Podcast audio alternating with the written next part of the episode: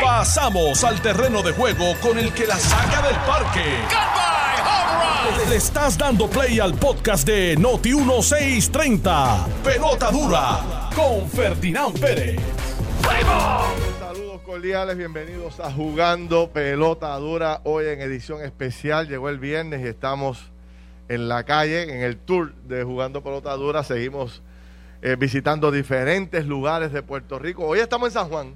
Ferdinand, pero espérate, espérate. Pero estamos, estamos, No en, un estamos en cualquier lugar en San Juan. Exactamente. Estamos en un lugar espectacular, don Carlos, aquí en... eh, al lado- esto se llama entre el Hotel La Concha y el Hotel Vanderbilt. Esto se llama La Ventana al, Al Mar. mar. ¿Ah? Y, y mi- y mira qué vista tenemos allá atrás. Una vista al Una mar vista preciosa. Espectacular. Oye, güey, el mar está bien picado. Ah, mira eso.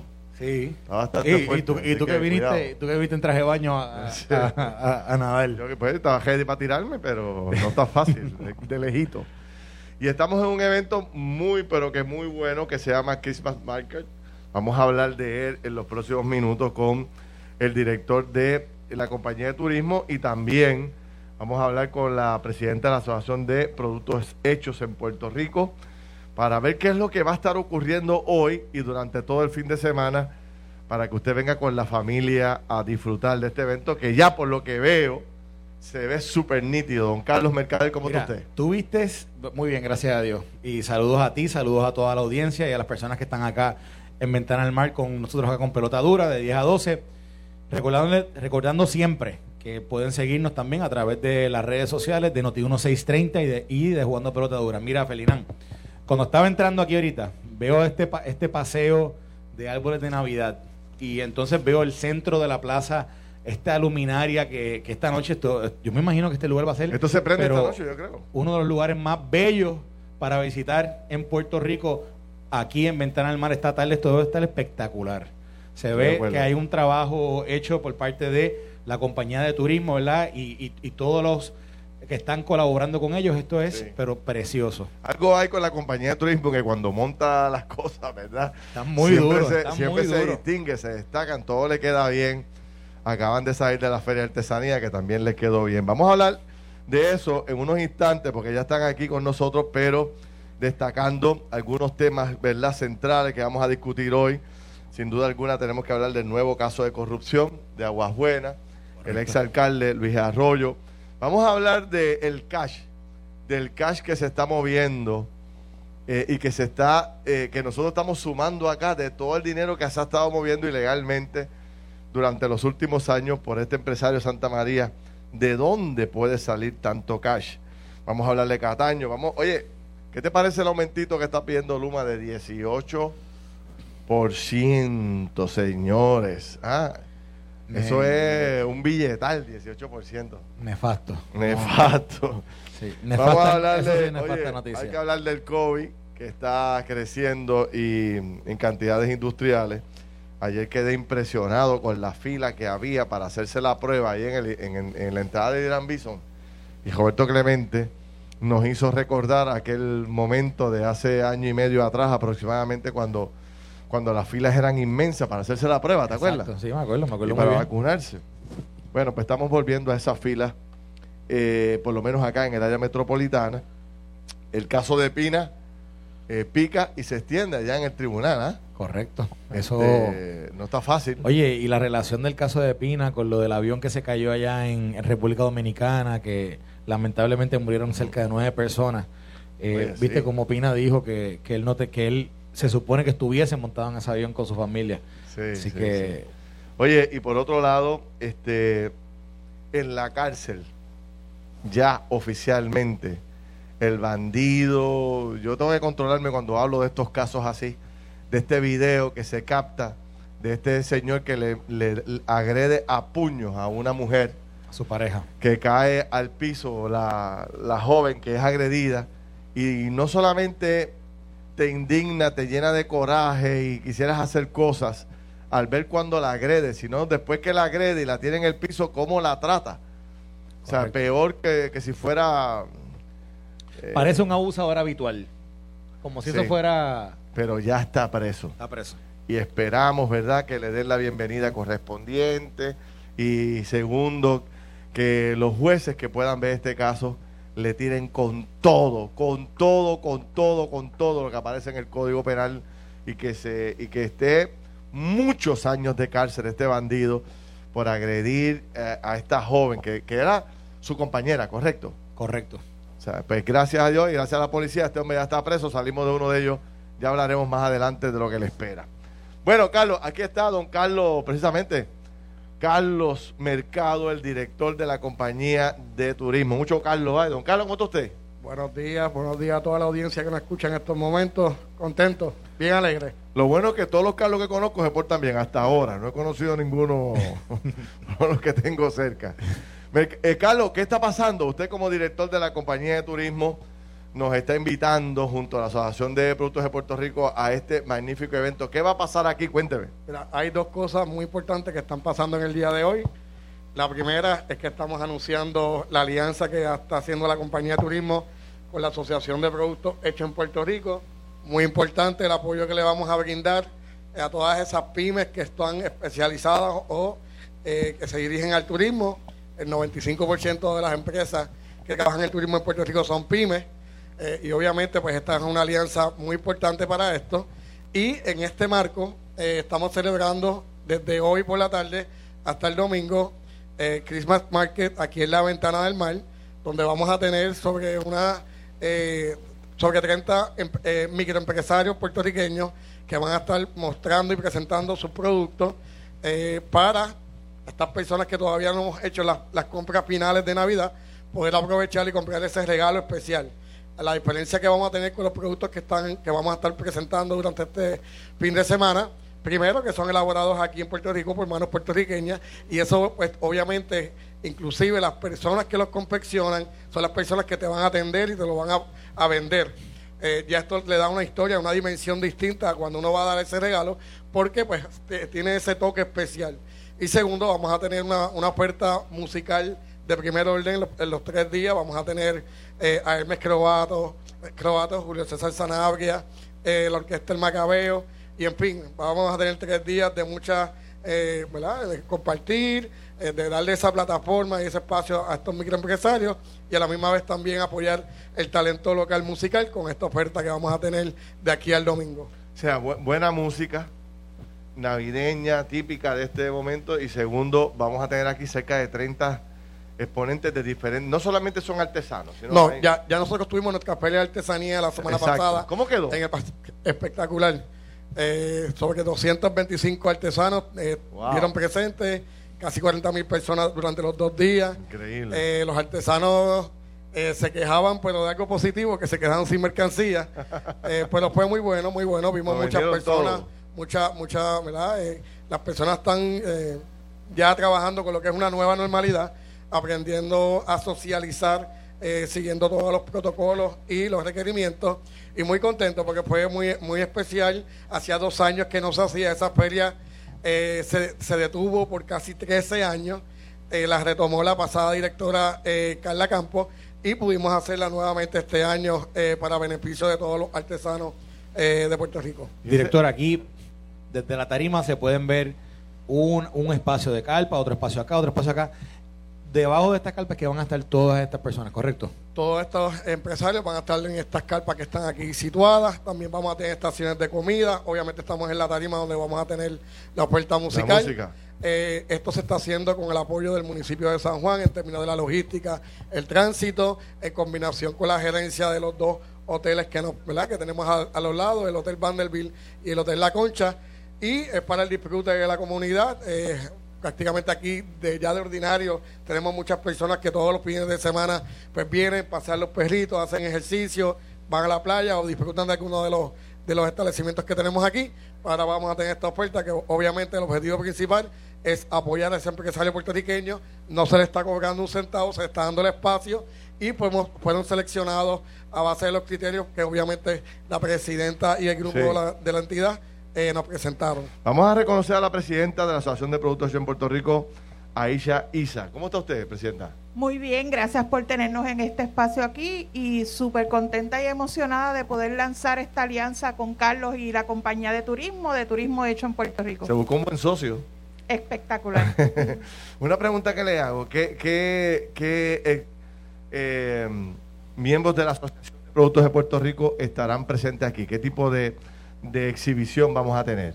va a ser bastante diversa, prácticamente enfocado en todo lo que es manufactura o confección de productos locales, tanto en la industria de alimentos como todo tipo de artículos que se puede comprar para regalar esta Navidad. Qué bien. Es una oportunidad muy bonita y quiero aprovechar el foro para invitar a todo el pueblo puertorriqueño que haga sus compras navideñas que le faltan, apoyando a los empresarios locales, los productos hechos en Puerto Rico, que al final del día tienen una un gran impacto en la economía local, ¿verdad? Y es dinero que se queda aquí, que promueve más empleos y protege lo que es el producto y los sectores pymes de Puerto Rico. Qué bueno.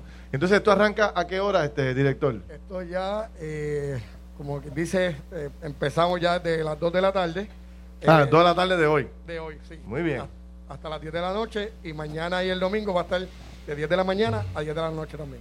Pues ya lo saben, mis amigos, esto empieza hoy a las 2 de la tarde un fin de semana interesante. Carlos, esto es hermoso aquí. Ah, espectacular. Este, venir aquí y conseguir al mismo tiempo el regalito idóneo para nuestra familia, para uno mismo, porque hay cosas para la oficina, para la casa, este, eh, cosas que uno no, no consigue en los mercados tradicionales, en los centros comerciales tradicionales. Y que estamos ya a, a ley de una semana de Navidad. Sí, señor. Esta Navidad ha ido, diciembre se ha ido bien rápido, pero hoy es 17 y así que usted tiene 17, 18 y 19 aquí en Ventana al Mar para venir y comprar esos regalitos ya de, de último minuto para el día de Nochebuena. Exactamente una semana. Una semana. Una, semana. una semana. Wow. ¿Y esto hasta el domingo? Bien. Eh, vamos a tener una diversidad de, empresarios. Eh, hay algunos que van a estar todo el fin de semana, hay unos que vamos a tenerlo algunos días, eh, pero es parte y es la primera iniciativa que estamos trabajando con la asociación de todas las alianzas que la compañía de turismo ha hecho durante este año, para mí esta es la más importante, porque es la que nosotros le vamos a dar la mano y le vamos a dar el apoyo a todas esas pymes enfocadas en el turismo. Y esto es un tema que lo llevamos conversando ya varios meses, de cómo puntualmente podemos darle esa ayuda, eh, ese apoyo a todas las, las pequeñas y medianas empresas que seguirían al turismo. Y con esta actividad iniciamos este proceso, iniciamos esta alianza y esperamos sacar muchas cosas positivas y que sean muy productivas para todas nuestras pymes. Mira, los que va, lo más que van a gozar aquí, ¿tú sabes quiénes son? ¿Quiénes? Los turistas, todos, estos hoteles están llenos, ¿verdad? Acá, eh, ahora mismo la proyección es que este fin de semana estemos en un 98%. 98%. 98% significa que si usted no ha hecho planes hoy, se le está haciendo un poco tarde ya. Bien difícil, bien Prácticamente. O sea que esto va a estar, los turistas se van a disfrutar toda esta exhibición de productos hechos en Puerto Rico la música nuestra. Oye, y esta noche, mira, esta noche tienen aquí Orquesta Sin Nombre a las cinco y media, después a las siete y diez tienen a Plenéalo, y a las nueve nada más la música de Mark Anthony. Que hacen tributo a Mark son buenos. Bueno. El que está Luba. Sí, sí, sí. Yo escuché eh, precisamente al cantante, muy bueno que, sí. que la gente se lo va a gozar aquí. Nada, que esto va a ser un espectáculo esta noche. Eh, ahorita, en la segunda intervención con el director, hablamos de la actividad musical que hay sábado de la actividad musical y artística que hay el domingo para seguir hablando. Bueno, pues gracias a los dos, ya mismo hablamos un poco más de este magnífico evento auspiciado por la compañía de turismo y la Asociación de Productos de Puerto Rico. Y recuerde que cuando turismo entra y pone su sello, oye, es señal de calidad y de que las cosas están bien hechas. Así que yo vengo para acá el fin de semana. O sea, que a ti te van a ver por aquí. No, yo estoy apuntado ya. De hecho, esto se ve hermoso. estoy loco. a, mí me, a mí me parece, director, que, yo soy director, que yo creo que Ferdinand se queda aquí. Después del programa, Ferdinand se quedó aquí. Yo voy a ver la inauguración a las 2. Que sigo Ping por aquí hasta las 2. Bueno, señores, vamos a tocar unos temas que me parece que hoy, a pesar de que es viernes y uno quisiera desconectarse de todo, no podemos obviar, Carlos, lo que ha ocurrido en el día de ayer donde lamentablemente otro alcalde, en este caso del Partido Popular, eh, Luis Arroyo Chiques, que fue alcalde hasta el 2016, cae en las manos federales por el mismo esquema de corrupción desarrollado por el empresario Oscar Santamaría. Eh, un caso un poco distinto a lo que habíamos visto la semana pasada con el caso del alcalde de Guaynabo, porque en este, en este caso particular nos enteramos por la fiscalía que el alcalde o el exalcalde Arroyo Chiqués llegó a un acuerdo con fiscalía para declararse no lo culpable. fueron, no le tocaron en la puerta por la No le noche. tocaron la puerta, parece que él tocó la puerta. Exacto. Parece que él tocó la puerta y se declaró culpable, aceptó haber sido parte de ese esquema y, y va- y- fíjate, lo curioso de este caso es que es un alcalde que no estaba en funciones, un alcalde Exacto. que había dejado, como tú dijiste en la introducción, había dejado de ser ya el alcalde de Aguas Buenas, más sin embargo tenía como su pensión, tenía como un acuerdo de pensión con Oscar Santamaría que por, por él haber conseguido el contrato de 10 años de recogido de basura cuando todavía era alcalde, había planificado estar recibiendo 5 mil dólares en cash mensuales por esos 10 años, creo que era. Sí. Este, así que eh, eh, es, un, eh, es el mismo esquema, pero fíjense qué curioso que es con un alcalde que no está en funciones, un alcalde que había dejado todo ya este, programado en su municipio para que Oscar Santamaría y su compañía de Waste Collection fuera quien recogiera la basura allí y Ahora, a cambio de eso le estaba dando el dinero. Yo anoche me estaba preguntando, cuando estábamos haciendo el programa de televisión, si por la forma en que se, ah, se logra este acuerdo de culpabilidad por parte de Luis Arroyo Chiqués, a quien conozco hace como 30 años y lamento mucho que esté, ¿verdad?, su familia pasando por esto. Eh, pero yo hacía la pregunta anoche de ser tan particular la forma en que arrestan a Luis Arroyo, donde se entrega calladamente, no tiene que pasar por el frente de la prensa, logra un acuerdo y de todas las cosas que hizo solamente consigue una, una declararse culpable por conspirar por eh, para, para ser para ser sobornado, para, para sobornar Y el kickback. el kickback. Y, y no de tantos otros casos de que se le pudieron haber radicado. La pregunta que yo me hacía con los invitados, y tú estabas anoche, es, ¿habrá llegado también Luis Arroyo a un acuerdo de colaboración? ¿Será otra de las personas que estará colaborando con los federales para hacer caer más gente? Porque acuérdate que ya hay dos cabecillas en este grupo de colaboración, Santa María y el Cano. Correcto.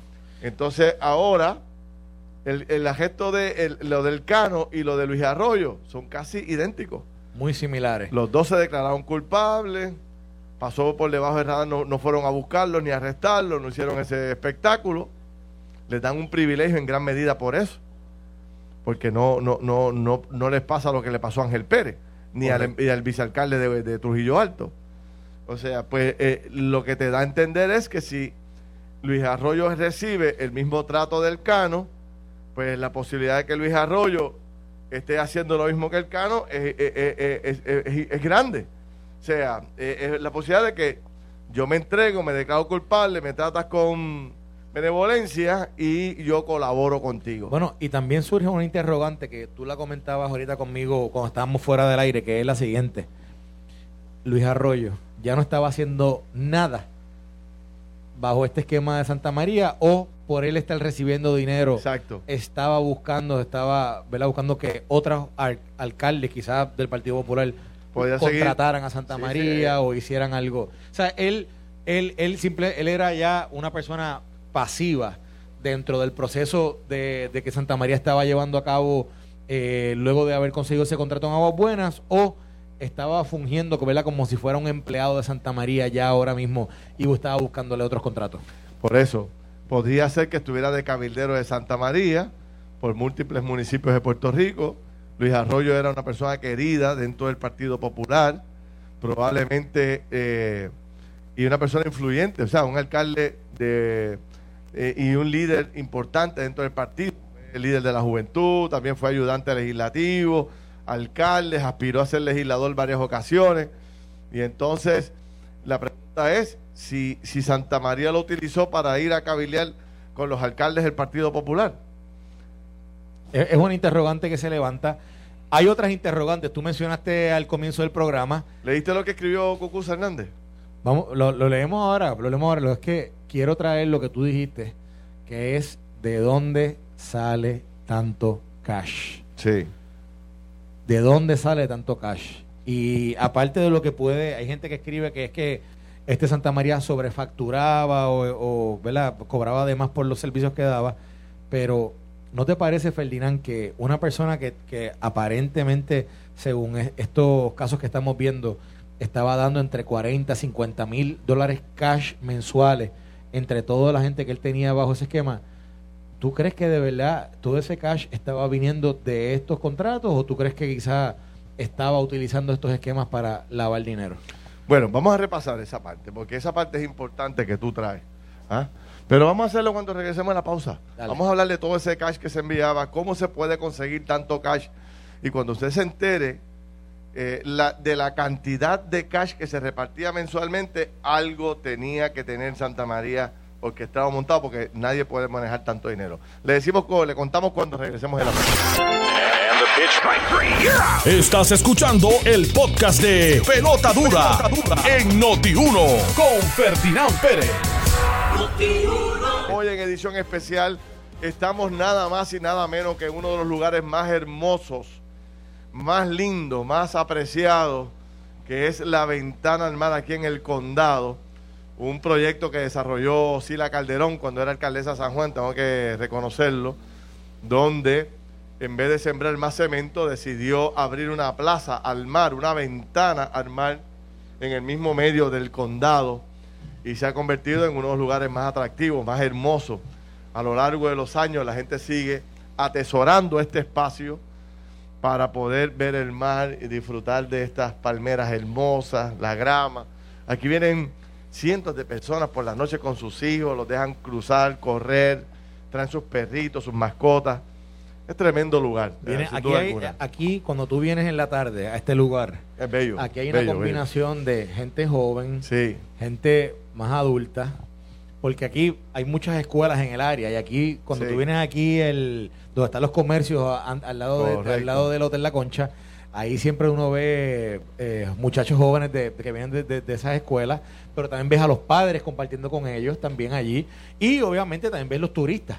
O sea, aquí, aquí se, aquí se, se reúnen, se juntan, eh, todas esas eh, partes importantes de lo que es nuestra cultura y sociedad puertorriqueña. sí. Y, y honestamente, Ferdinand, cuando tú te sientes en un banquito de eso que está aquí atrás de nosotros No, no, no, no. y miras el mar, dices, wow, Y qué, tiene- qué espectáculo. y tiene el sello de la compañía de turismo que bueno pues ya, ya- nosotros ya lo tenemos claro cuando turismo pues se mete en el juego hay una serie de exigencias hay una serie de requisitos hay unos niveles de calidad que hay que mantener que cuando usted viene pues ve la mejor exposición escucha la mejor música las carpas nada más son hermosas miren las carpas el diseño que tienen parece que estamos en un evento de primerísimo orden en Puerto Rico así que si usted me está escuchando haga los planes con su familia porque se lo va a disfrutar. Además, la cantidad de restaurantes y de negocios que hay aquí en esta periferia caminando.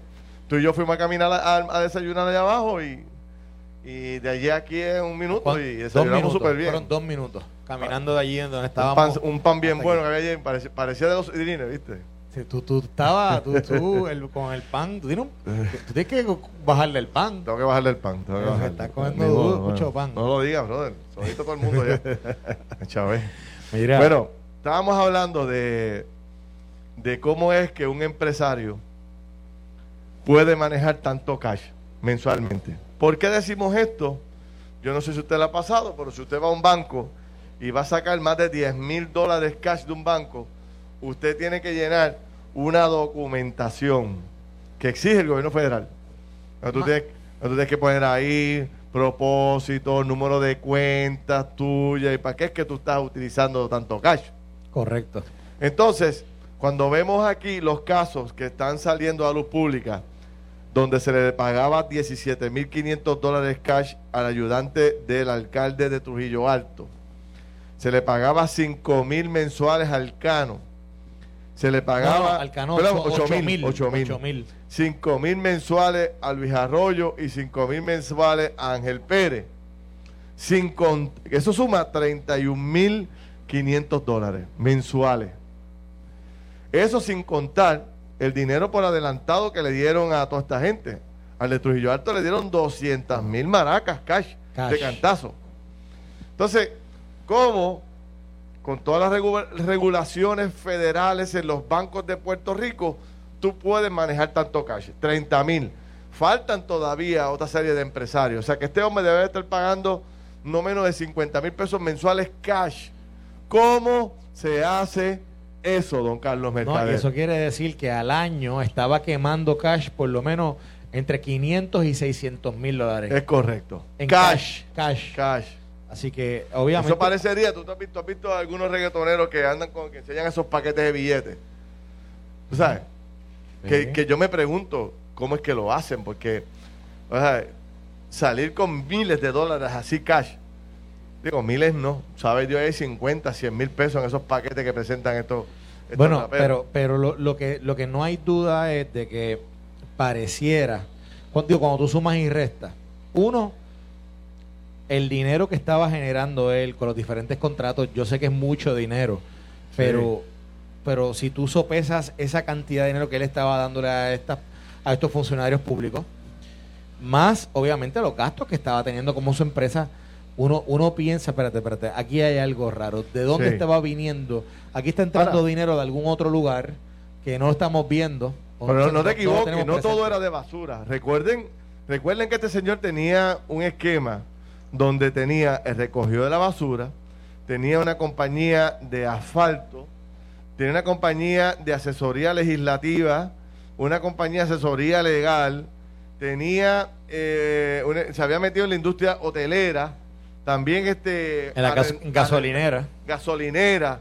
O sea, este hombre montó un imperio en tiempo récord.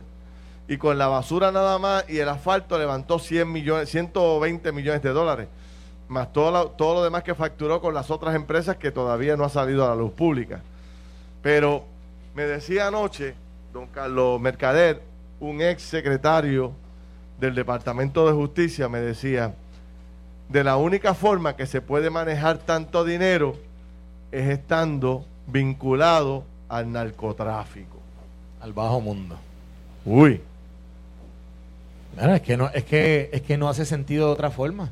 O sea, no hace sentido que, que, que todo ese dinero cash que él estaba manejando viniera de un, de un negocio lícito de, ¿verdad? De, las diferentes empresas que él tenía y que a la misma vez lo estuviese retirando, lo estuviese cambiando en los bancos mes tras mes para pagar a ¿verdad? cada uno de estos sobornos que él estaba pagando.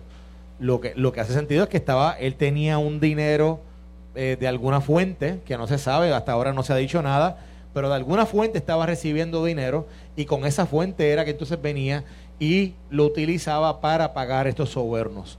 Y yo creo, yo me imagino obviamente que las autoridades han investigado eso o lo están investigando, pero es una de esas cosas que, que resalta al ojo público porque tiene que también recordar Ferdinand.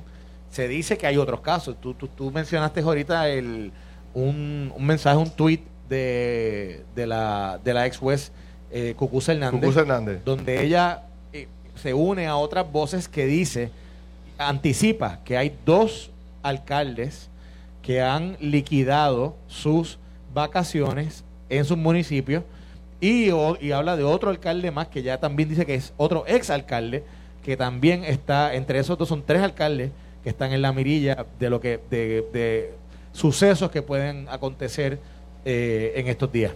Ella, estoy buscando aquí el, aquí está, lo tengo. Cucuza Hernández escribe por Twitter lo siguiente.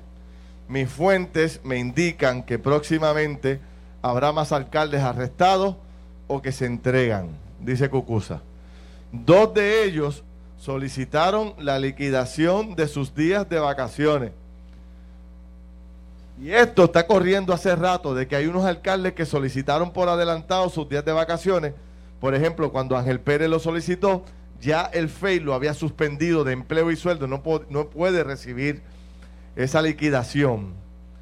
Eh, hay que ver y esto lo sabe todo el mundo, en los municipios, que los alcaldes pidieron la liquidación por adelantado, sorpresiva, Carlos Mercader.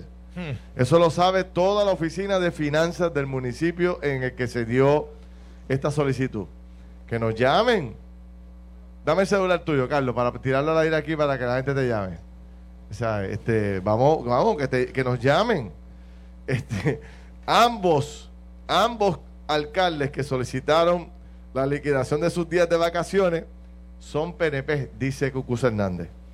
También habrá arrestos o entrega del primer exalcalde popular de mucha influencia, influencia, influencia, perdón.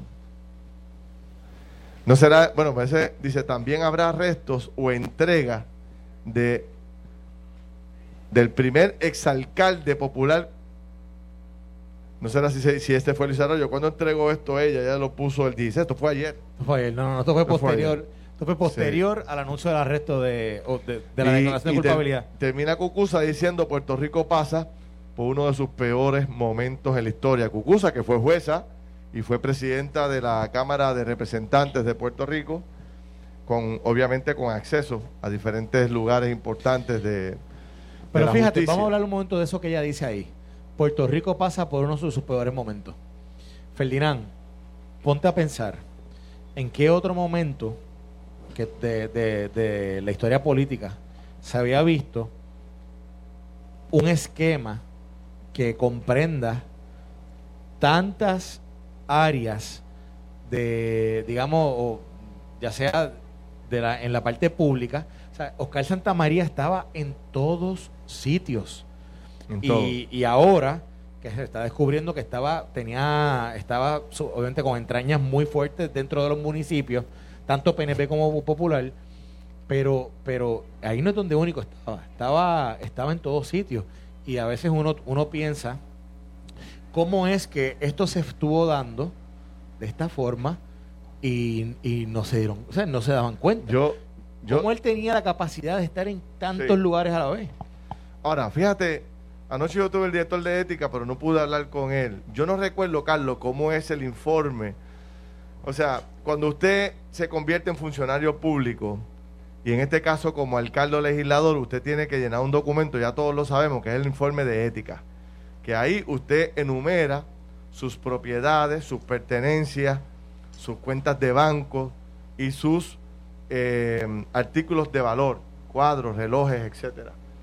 ¿Eso se hace anualmente o al final del cuatrenio tú tienes que, o cada vez que ganas? Yo no recuerdo cómo en No, el- no, no. Tú, el tú, tú lo, ok, de inicio, cuando tú eres, ok, un funcionario público, tú eres nombrado por el gobernador para un puesto Ajá. de jefe de agencia, cuando eres elegido como alcalde, tú tienes que llenar una información, un formulario, tienes creo que son, yo creo que tienes los primeros tres meses para llenar esa información. Sí, Luego, año tras año, tú tienes que actualizar esa información. ok, ok.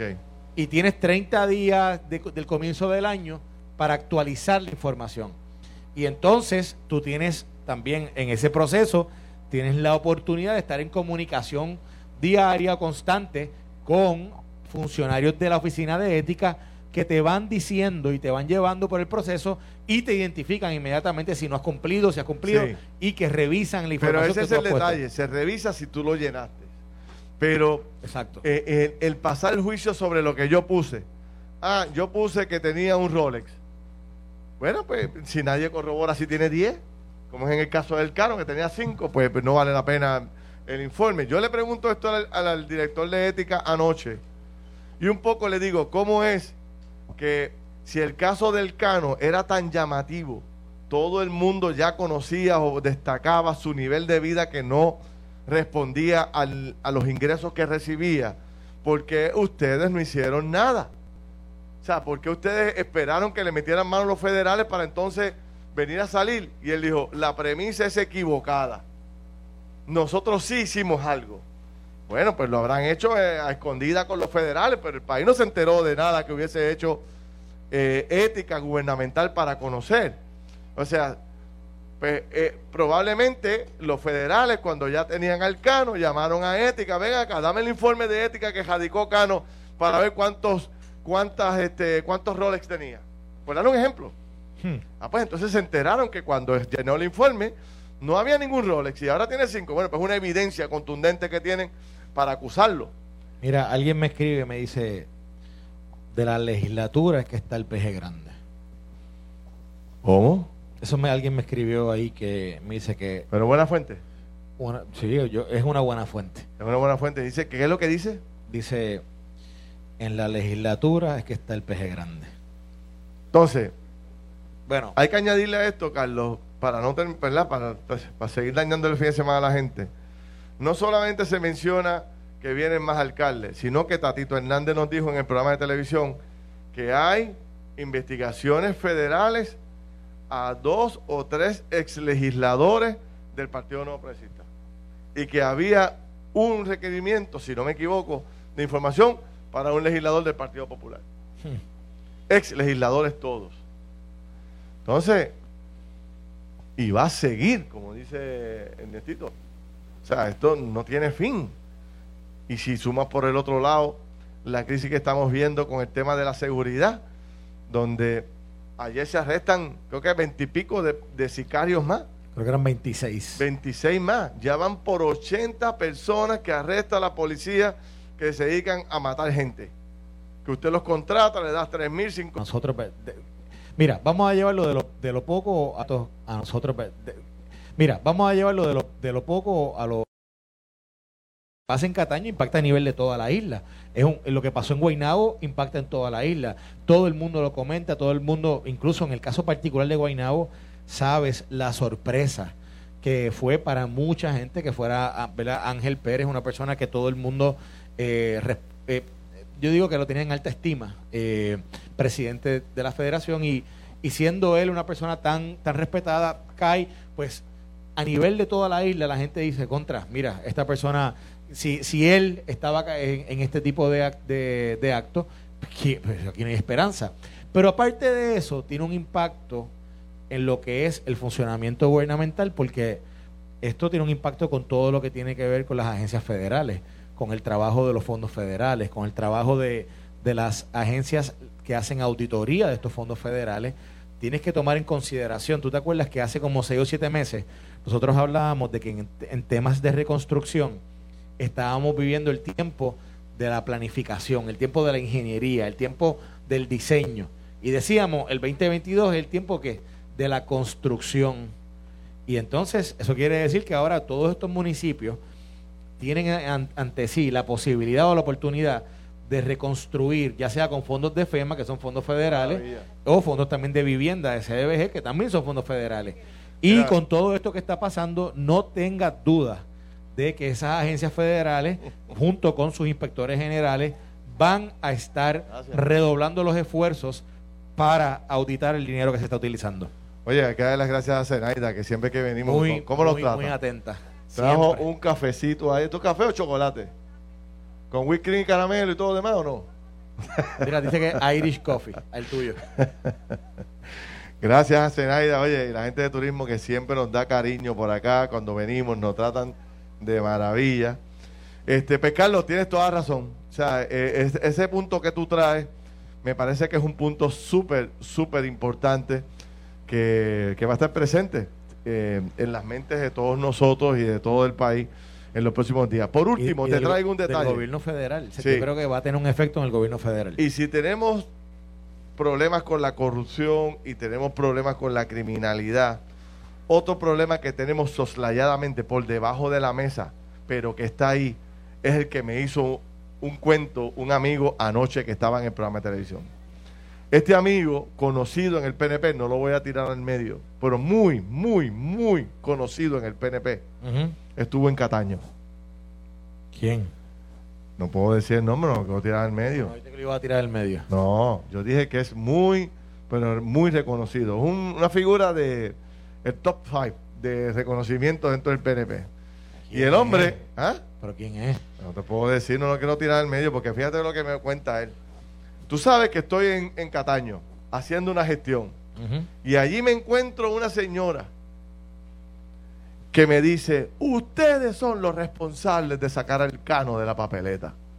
Y él le conteste, mire señora, el cano se declaró culpable, no fuimos nosotros es que él se declaró culpable ante el gobierno federal.